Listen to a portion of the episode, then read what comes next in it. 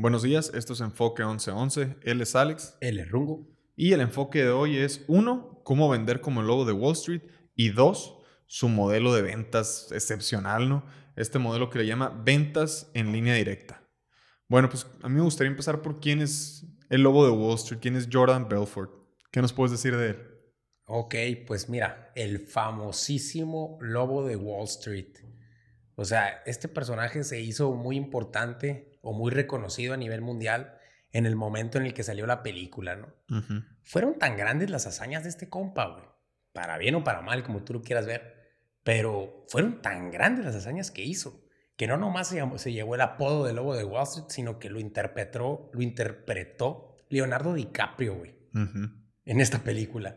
Entonces, eh, pues hay que agarrarle lo bueno aquí en nuestra historia. ¿Y qué es lo bueno que hizo este señor? Pues es que era excelente, pero súper excelente vendedor. Al grado que por lo que se le conoce, fue que pudo diseñar un modelo de ventas, güey, donde con gente inexperta que no necesariamente le estaba yendo muy bien en la vida, les enseñó su modelo y los puso a venderle prácticamente porquería a la gente muy adinerada. Por lo tanto, él se quedaba con mucha comisión y hizo pues muchísimo dinero, ¿no? Entonces, ahorita en eso es en lo que nos vamos a enfocar, en cómo le hizo Jordan Belfort para poder vender de esa manera y esa metodología que él inventó, poderla aprender nosotros para usarla de la manera correcta. Claro, no, pues definitivamente una persona fuera de serie, este amigo Jordan Belfort, ¿no? Oye, pues como venimos diciendo, él pues diseñó este modelo de venta, ser una máquina para vender, pero ¿de dónde sale su sistema? ¿De dónde nace? Pues mira, dice Jordan Belfort que si él fuera un superhéroe, su superpoder fuera vender e influenciar a las personas, güey. O sea, este vato es capaz de venderle hielo a los esquimales. Él, él mismo pues, diseñó este sistema, güey, y es infalible, al cual él le llama el sistema de venta directa, ¿no? De una línea de venta directa. Entonces, de ahí partimos, es una línea. Ahorita le van a entender un poquito más. Ok, bueno, pues como hemos venido diciendo aquí, pues sabemos que las ventas no es solo las ventas de un producto o un servicio, es vender pues que el vender está en todo, ¿no? En a ti, vender un producto, venderte una idea, vender, pues vender cualquier cosa. Eh, pues bueno, ¿cómo, ¿cómo descifra este código él para, para influenciar a la demás gente? Ok, empieza diciéndote que, que pues las ventas son lo mismo, güey, en lo que sea. Él parte de ahí. O sea, si tú ves todas las ventas en cualquier aspecto como la misma cosa, puedes aplicar pues el mismo método Ok. que funcione. Bueno, pero ¿a qué se refiere? O sea, ¿qué, qué, significa esto? Pues que involucra los, los mismos patrones el vender, ¿no? Necesitas las mismas características para influenciar a alguien de la manera correcta. Ok, pero me imagino no, no, todas las personas están hechas para vender, ¿no? O sea, aunque conozcas los patrones, hay gente que obviamente se le dan más las ventas que otras. Claro, muchísima gente no se siente cómoda en el, en el spotlight, ¿no? O, vendiendo o influenciando o poner, poniendo por encima sus intereses.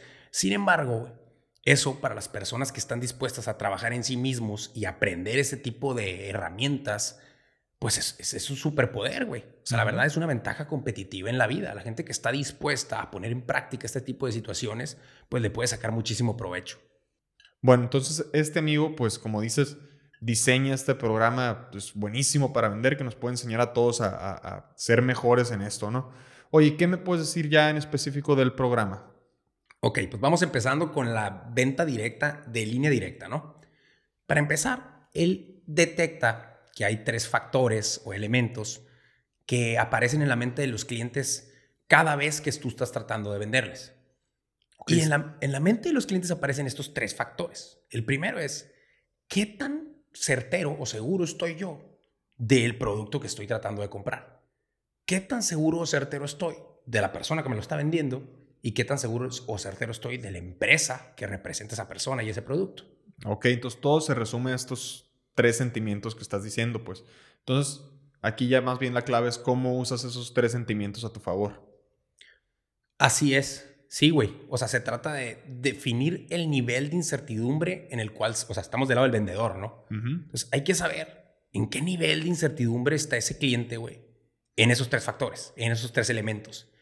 Y tenemos que ponerle a todos, güey. Imagínatelos en una línea recta, sí, güey. Imagínatelos en una línea. Y aquí está, se cuenta que aquí está tu producto y en el producto aquí está la línea recta del 1 o del 0 al 10.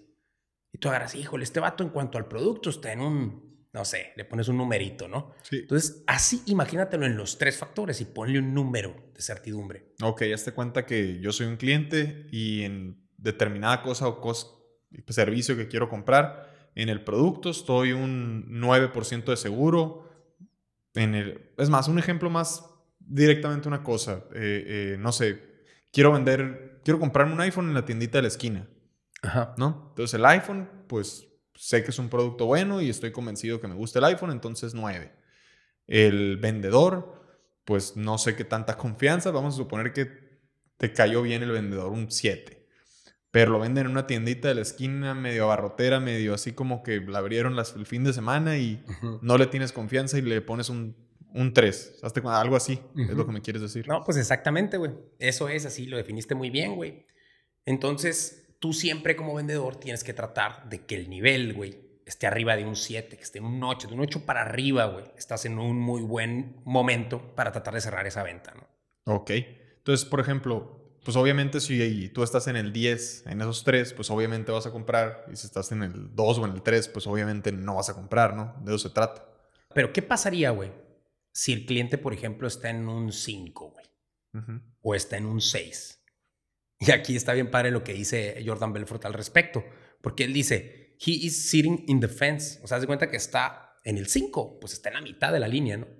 Entonces no está, híjole, ni convencido para ninguno de los dos lados. Sí. Y como dijiste, si está en el 1, pues ni le trates de vender, ese vato no quiere tu producto, no le se puede caer para un lado o caerse para el otro. Aquí se puede caer por un lado o para el otro. Entonces él está en la mitad, tiene una pierna de un lado de la reja y de la otra del otro, ¿no? Entonces ahí es donde entra el trabajo de los vendedores, güey. Él dice que los cinco traen un cartel en su mano que está diciendo, estoy aquí para que me influencies y me vendas, para que tú me convenzas, pues. Sí. Es a ellos a los que tienes que ayudar tú a tomar la decisión. Y su, su estado actual de incertidumbre en ese momento será un 5. A lo mejor sí es cierto, ahorita estás en el 5, pero eso no quiere decir que te vayas a quedar ahí, güey.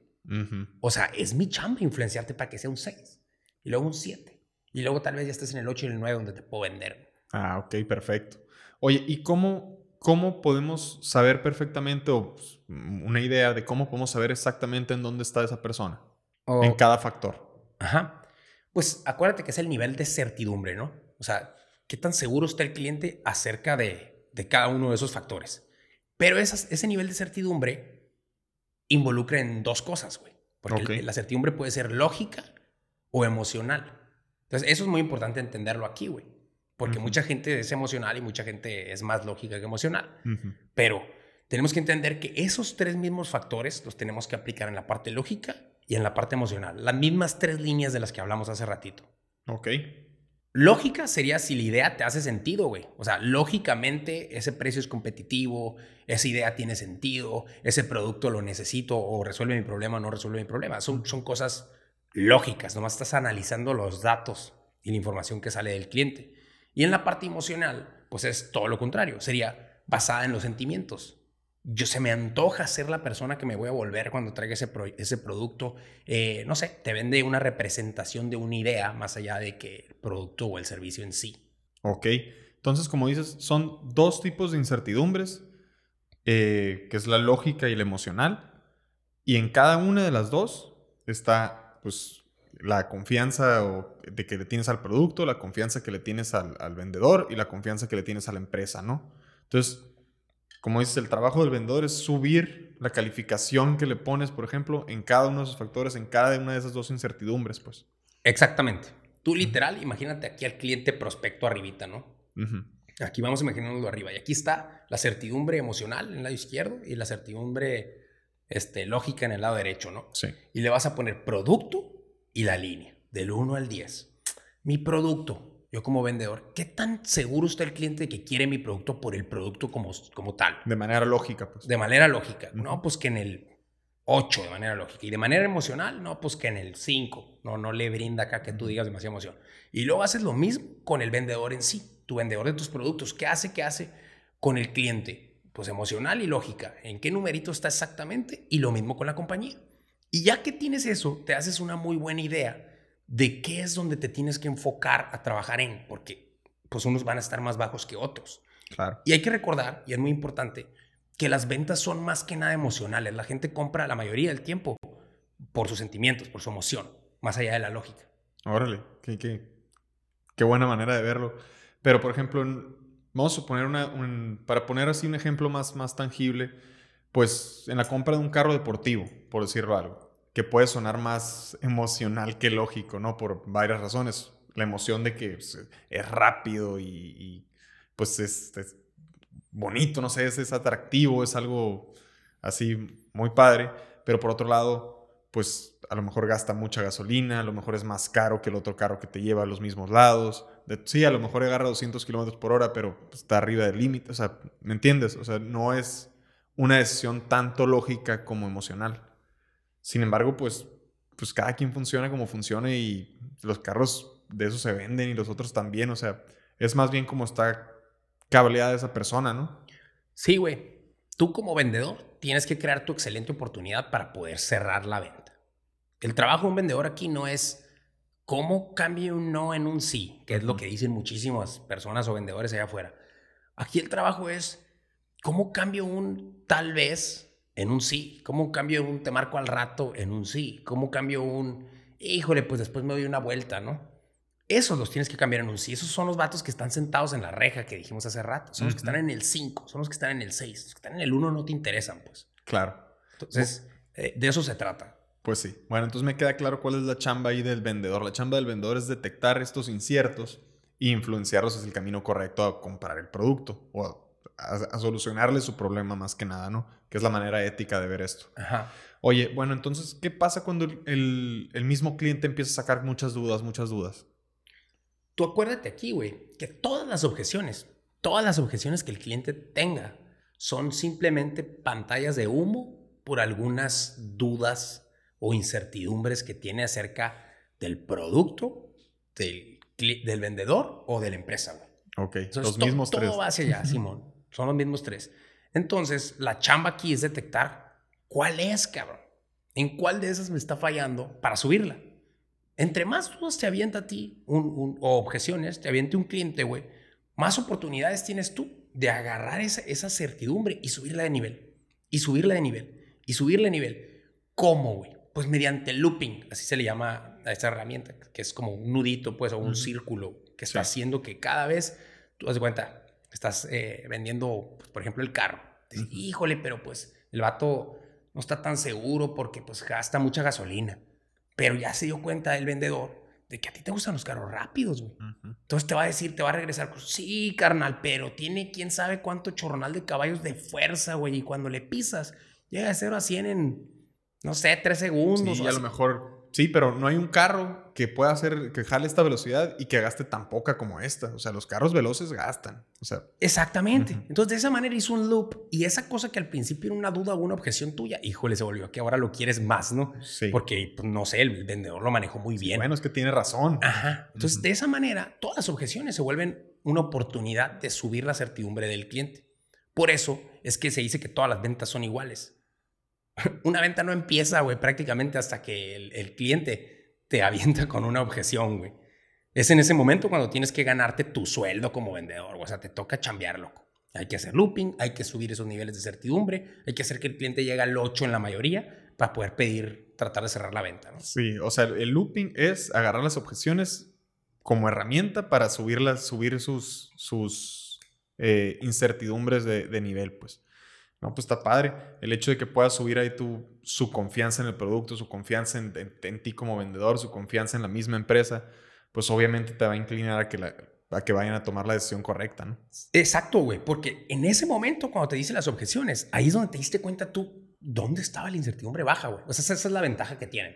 Porque al principio tú no sabes en qué duda el cabrón, güey. Claro. empieza a hablar, güey. Al principio a lo mejor sabes que, híjole, no está tan seguro porque pues, no se le nota.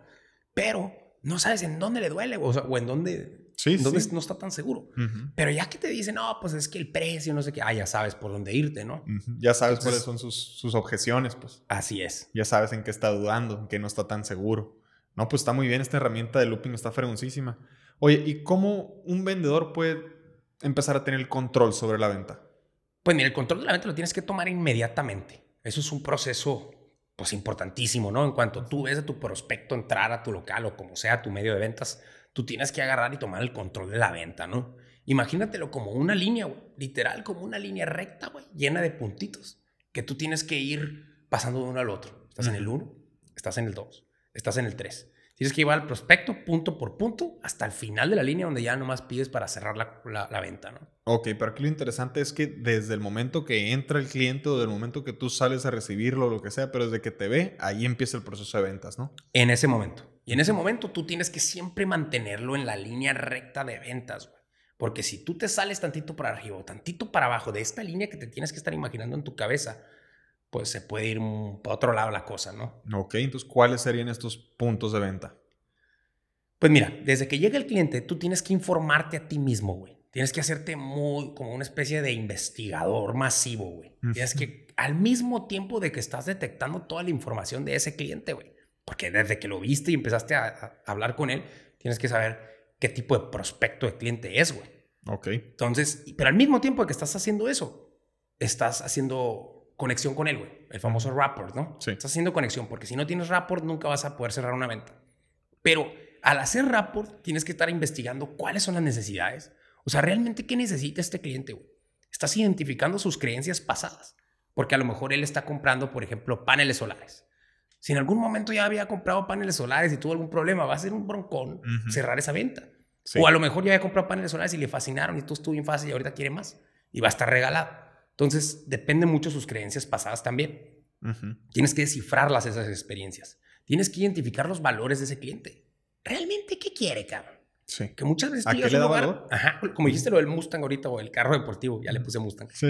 Este, pues, a lo mejor el vato le da más valor andar con el carro...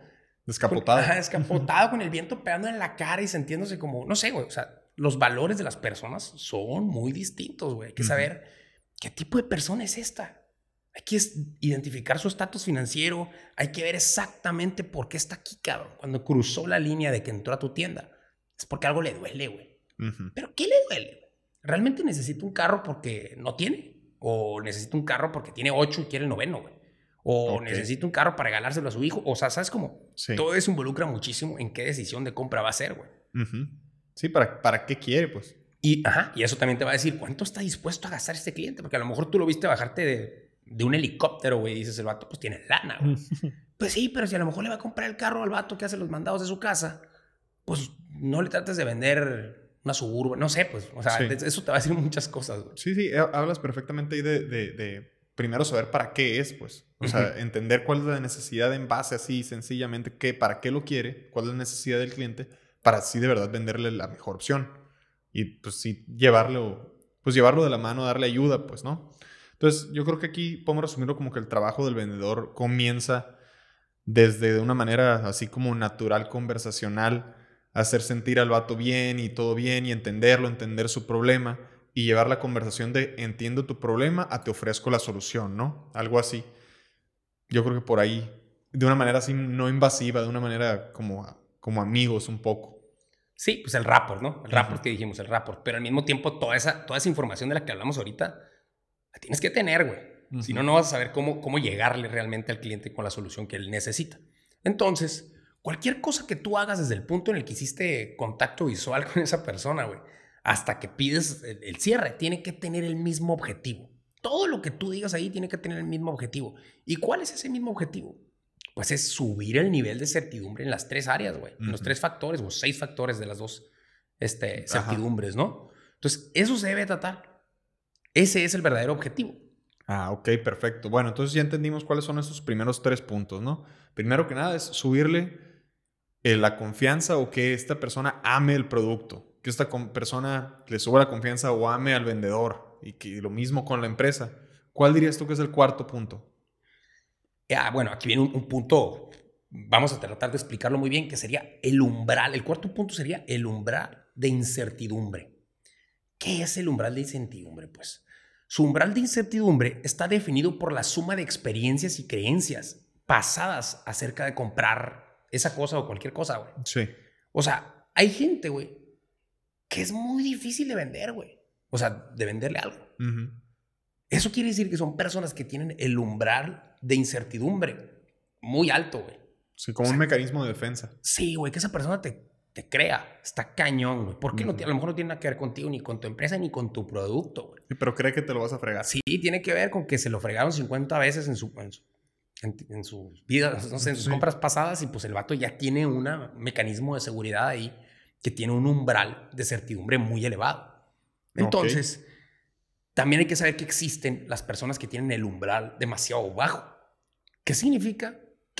Son las personas que compran, hablan por teléfono en la noche al, número que sale en la pantalla y te piden cuatro cosas de algo que jamás en su vida van a necesitar, ¿no? Pasan su tarjeta y fierro. Sí, confían en todo mundo. Entonces, el, el, umbral de certidumbre ahí es, es muy bajo.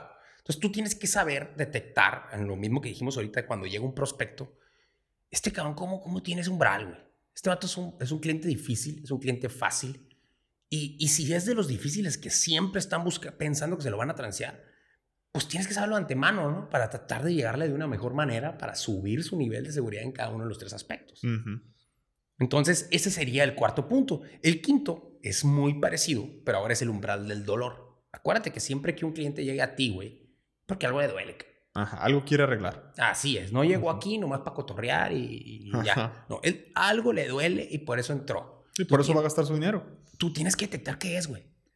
Entre más bien detectes qué es, tú puedes amplificar ese dolor del cliente, güey. Hacerlo lo más grande posible. O sea, de eso se trata el umbral del dolor. Tienes que ver qué, tan, qué tanto le duele. Y si le duele en un nivel 6, hacer que le duela de 8, güey. Porque entre más le duela y tú le pongas la solución a ese dolor, ese remedio que él necesita, pues en ese momento su nivel del umbral difícil que dijimos ahorita de certidumbre, pues baja, ¿no? Sí, entre más toda la enfermedad, más necesitas la medicina. Es así de simple, pues.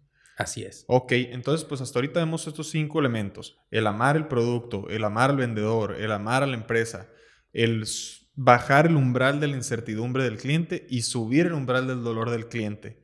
No, pues ya con esto me imagino que ya de esta forma tienes por completo el color de la, el color, el control de la venta, ¿no? Pues sí, pero solamente tienes cuatro segundos, güey. Ah, cuatro segundos para causar una buena impresión, güey.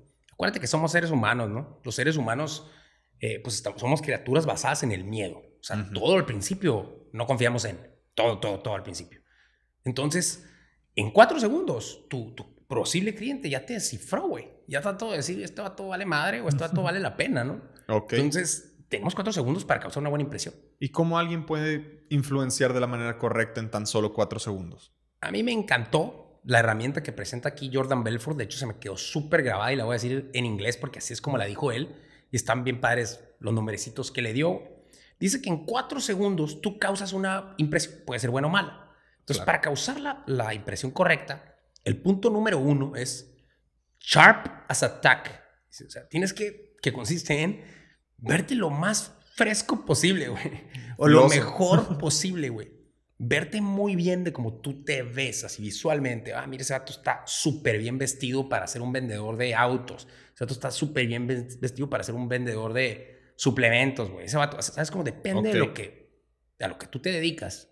Tienes que estar muy bien vestido para ese rubro, ¿no? Ajá, acorde a, esa era la palabra. Sí, es como comprarle dietas al gordito, pues.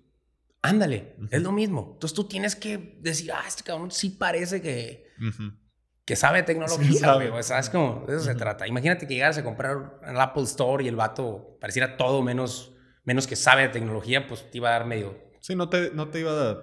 No ibas a confiar mucho en lo que te iba a decir él, pues. Así es. Entonces, punto número uno, sharp, as attack. Punto número dos, enthusiastic as hell. Así habla él y así lo dice. ¿Qué significa, güey? Métele un chorro de emoción a lo que dices y a cómo hablas y que se note que te encanta lo que estás vendiendo, güey. Ok. Si a ti te gusta, si tú estás apasionado realmente, si se nota ese nivel de energía arriba, uno, le subes el nivel de energía a la persona que a lo mejor tiene un mal día y llegó a comprarte y desde ahí hiciste conexión porque le caíste bien. Dos, pues se nota que te gusta lo que estás vendiendo, güey. Entonces algo bueno debe de haber ahí. Sí, le puedes contagiar esa pasión que tú tienes por el mismo producto, pues. Así es. Mandas mensajes subliminales de que esto vale la pena, pues. Claro. Y el tercer punto sería expert on your field. Porque de nada te sirve parecer de verte ahí muy bonito y hablar muy chingón, pero a la hora de la hora no sabes nada de lo que estás diciendo. Ok. ¿No? Entonces tienes que ser un experto en lo que te dedicas, güey.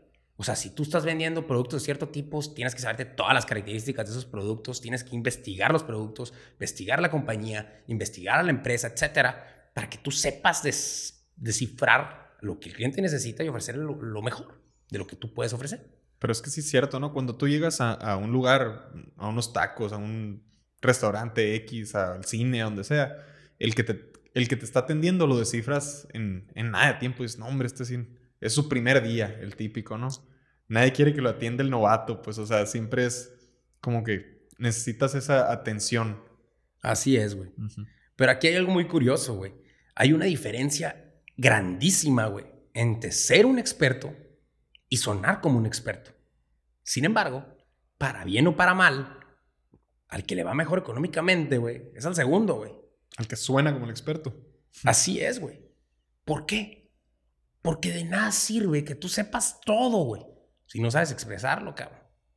Ok, sí. Eh, o sea, creo que es tan importante una como la otra, pero sí, definitivamente si no sabes expresar lo que tienes adentro, pues, ¿cómo lo vas a vender? Pues.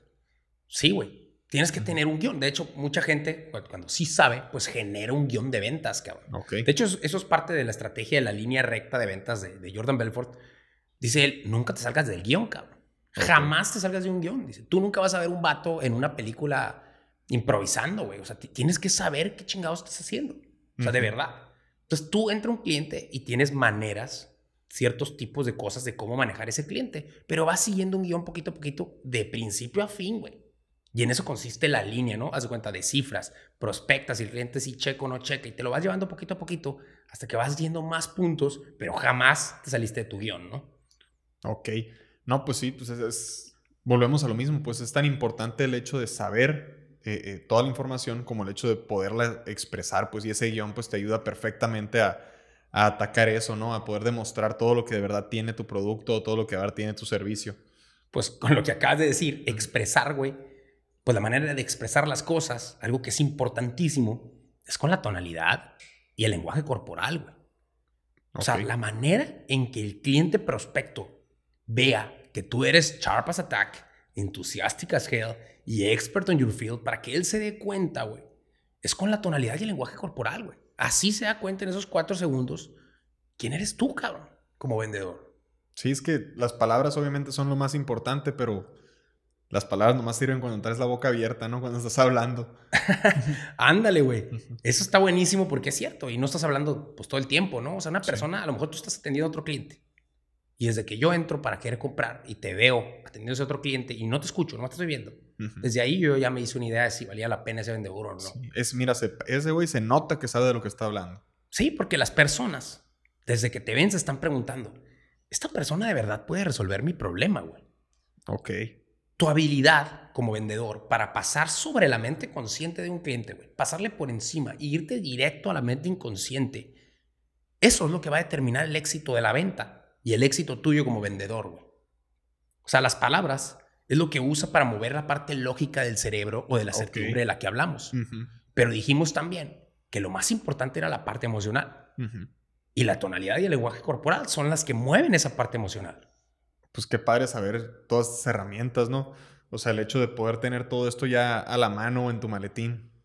Así es. Entonces tú como vendedor, güey, siempre tienes que estar en tu mejor estado, güey. Y el estado que descifra aquí Jordan Belfort para, para un vendedor es que tiene que tener las cuatro Cs. Tiene que tener una total certeza de su producto, de su empresa y, de su puesto para estar muy seguro de lo que está haciendo. Tener total claridad de cuál es su pitch de ventas, o sea, su guion y el cómo va a atender a esos clientes. Tener demasiada confianza en sí mismo. Y la última C sería tener coraje. O sea, valentía. Nunca que nunca te dé miedo que te digan que no y ese tipo de cosas que siempre va a suceder si eres un vendedor, ¿no? Entonces, una manera muy fuerte que usa Jordan Belfort para siempre estar con estas cuatro Cs a tope o en su mejor nivel para influenciar y vender es el anclaje, güey. A ver, que ya hemos hablado. Acuérdate que el anclaje ya lo explicamos bastante bien en los primeros tres capítulos. Pero, güey, el anclaje es una herramienta fuertísima y este vato también te habla muchísimo de ella. De hecho, en, en, la película también sale, pero el vato siempre se, se anclaba, güey, de una manera con el olfato, de una manera diferente que yo no había conocido. No, o sea, siempre que olía una cosita que es como una especie de lipstick, la verdad no me recuerdo el nombre, pero aquí se los vamos a poner en la pantalla, güey. Es que el vato siempre que necesitaba estar en esa emoción de ventas o en ese pitch importantísimo que tenía que dar, lo sacaba de la bolsa y lo olía durante dos segundos y fierro. Ya estaba listo para vender. Ya estaba listo, estaba en All-Star Mode. Órale, pues entonces eh, Jordan Belfort se ponía de, la mejor manera, subía demasiado sus probabilidades de venta oliendo esta especie de lipstick del que estás hablando. Pues como dice él, era, pues era un gran vendedor, un superhéroe de las ventas, influenciador y todo. ¿Cómo crees tú que le podemos hacer nosotros para mejorar tanto nuestra habilidad de influenciar a las demás personas? Ok, pues mira, cuando tú hablas con un prospecto, güey, este prospecto tiene su cerebro ocupado en dos cosas. Una, está enfocado en las palabras que tú dices, güey. O sea, ¿qué le estás tratando de decir y si le hacen sentido con su diálogo interno? Ok. Eso es lo que está haciendo al mismo tiempo. O sea, las palabras lógicamente tienen sentido y dos, me hacen sentido a mí con mi diálogo interno. Analizando lo que dices, comparando con sus creencias, viendo si sus experiencias pasadas eh, cuadran con esas, con esa cosa o, lo que sea que estés ofreciendo tú, pues. Ok. Pero su arma secreta siempre, y Jordan Belfort siempre lo ha dicho, es la tonalidad. Literal, dice, es un lenguaje sin palabras, güey. Está padrísimo porque tú escuchas muchísimo más de lo que yo te dije con decírtelo de una forma o la otra. Ok, ¿me podrías dar algún ejemplo de, de, de su uso de la tonalidad? Claro que sí, güey. Guacha, haz de cuenta que yo tengo este Yeti, güey. Yo agarro y te digo, no sé, tú entraste a mi tienda y vendo varias cosas, entre ellas el Yeti. Y te digo, güey, este Yeti, güey, mantiene fríísima la temperatura ideal de tu cerveza, güey, o de tu agua cuando estás trabajando, dependiendo de cómo te vi que vienes del trabajo o de que te vas a ir a pistear, ¿no? Pero le dices lo que él quiere escuchar o de una manera con tu tonalidad muy fregona para que esa persona se le antoje lo que tú le estás vendiendo. Bueno, es que sí, la tonalidad pues sirve muchísimo para para dos cosas, ¿no? O sea, una, hacer o demostrar que tu producto es ganador. Y la otra, pues, es una estrategia de, oye, yo estoy de tu lado, yo te entiendo, yo, yo, yo sé lo que te duele, yo te puedo ayudar, pues, ¿no? Sí, porque si te pones en sus zapatos, güey. Haz de cuenta que puedes agarrar y con la tonalidad decirle, sí, no, es que está muy fuerte eso del sol, esto y el otro. Y te pones a su lado y al ratito le estás vendiendo el aire acondicionado, ¿no? Pero también, güey, ahorita en lo que dijimos del ejemplo del termo, Tú nomás por imaginarte como yo te vendí el termo, de que, ah, pero es que este se lo llevan, güey. Todos los vatos bien fregones que viven en la mejor colonia, o sea, le dices cosas que el vato ya se proyectó y se imaginó algo. Y con esa tonalidad y esa manera en la que moviste tu cuerpo mientras le decías eso. Sí, son cosas que sabes que le van a llegar, pues. Claro. Ya significa otra cosa para él. Es un estilo de vida, ¿no? Compraste el chingado termo. Claro. Oye, saliéndome un poquito de lo que venimos diciendo, eh, pues la escena famosísima de la película de Véndeme esta pluma, ¿no? No sé si te acuerdas de ella. ¿Cuál era el punto de, de, de, esa escena, del véndeme la pluma? Claro, buenísima escena, ¿no? Este, pues mira, prácticamente el punto aquí es, yo no te vendo algo que tú no necesitas, güey. O sea, por eso en la escena, no sé si te acuerdas, pero la persona que sí descifra cómo venderla, primero le dice, oye, necesito tu firma. Y le pasa la hoja y ahora sí le dice, no, pues es que no tengo una pluma. Ah, te la vendo, un dólar o no sé cuánto. Y ya se la vende.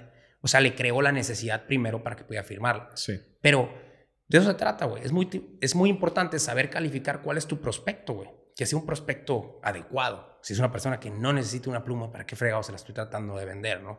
Claro. Entonces, yo creo que la respuesta correcta es venderle el producto a la persona que necesite el producto, pues. ¿Qué tan apropiado es ese cliente para tu producto? Sí, qué importante el calificar ese prospecto, pues. De verdad saber, a él le va a ayudar. Súper importante.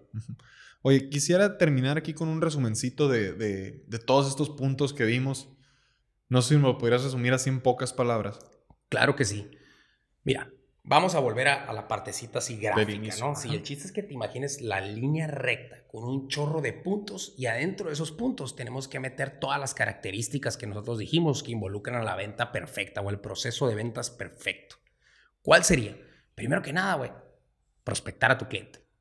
No, no puedes venderle algo, algo que pues, no va a ser tu cliente jamás, ni al caso. Dos, estar en el estado adecuado. Tú como vendedor tienes que estar en tu estado de ánimo adecuado para poder influenciar, vender, motivar, etc. Tres, investigar las necesidades del cliente, güey. ¿Realmente qué le duele a este compa, güey? Cuatro, hacer conexión con él. Nunca vas a poder vender algo si la persona no jamás conectó contigo. Ajá. O sea, tú puedes que le estés echando todas las ganas a tu pitch de ventas, pero si el vato de plano siente que, que estás hablando en chino, güey, porque pues, no, no hizo conexión. Pues, no o simplemente no te tiene la confianza. Así es. Cinco, tener tu pitch preparado, güey. Acuérdate la importancia y el énfasis que hace Jordan Belfort con eso. Nunca vas a llegar a ningún lado si no tienes un pitch suficientemente fuerte. Y el pitch obviamente involucra un proceso completo, tenerlo perfecto. O sea, velo puliendo tú como ves que te va yendo con los, con los clientes o prospectos que llegan a, a quererte comprar, ¿no? Después tienes que detectar sus diferentes niveles de certidumbre, tanto en la parte emocional como en la parte lógica. En qué punto de la barrita está la certidumbre de cada uno de tus prospectos y poder influenciar y moverlos, ¿no? Usa las objeciones de tu cliente para mover esos puntos a que sean más seguros o a que tengan más certidumbre. Es una herramienta muy fuerte, muy padre. Y pues todo esto siendo, obviamente, sharp as attack, enthusiastic as hell y un experto en tu campo, ¿no? Experto en your field. Sí. Entonces, con la tonalidad y el lenguaje corporal adecuado, si le pones todo esto que acabamos de decir, en un proceso de ventas que tú estés directamente con un cliente, vas a poder pasar a cerrar la venta. Porque ya en ese punto tienes que tener el nivel de certidumbre lo más alto posible. Ahí tratas de cerrar la venta. Y ese es el sistema de la línea recta de Jordan Belfort. Sí, la línea directa a las ventas de Jordan Belfort. Así es. Muy bien. Pues creo que con esto nos quedan muy claras las diferentes herramientas que él usa y pues cómo llegó él de de, ser un vendedor normal a pues poder vender todas las cosas que vendió y las cosas entre lo bueno y lo malo que hizo, ¿no? Bueno, pues muchas gracias. Los invitamos a seguirnos en nuestras redes sociales y los invitamos a suscribirse también al canal de YouTube. Suscríbanse al newsletter para que les llegue un poco más de información de cada capítulo y los invitamos a ver más capítulos del Enfoque 1111. Muchas gracias. Gracias. Vemos.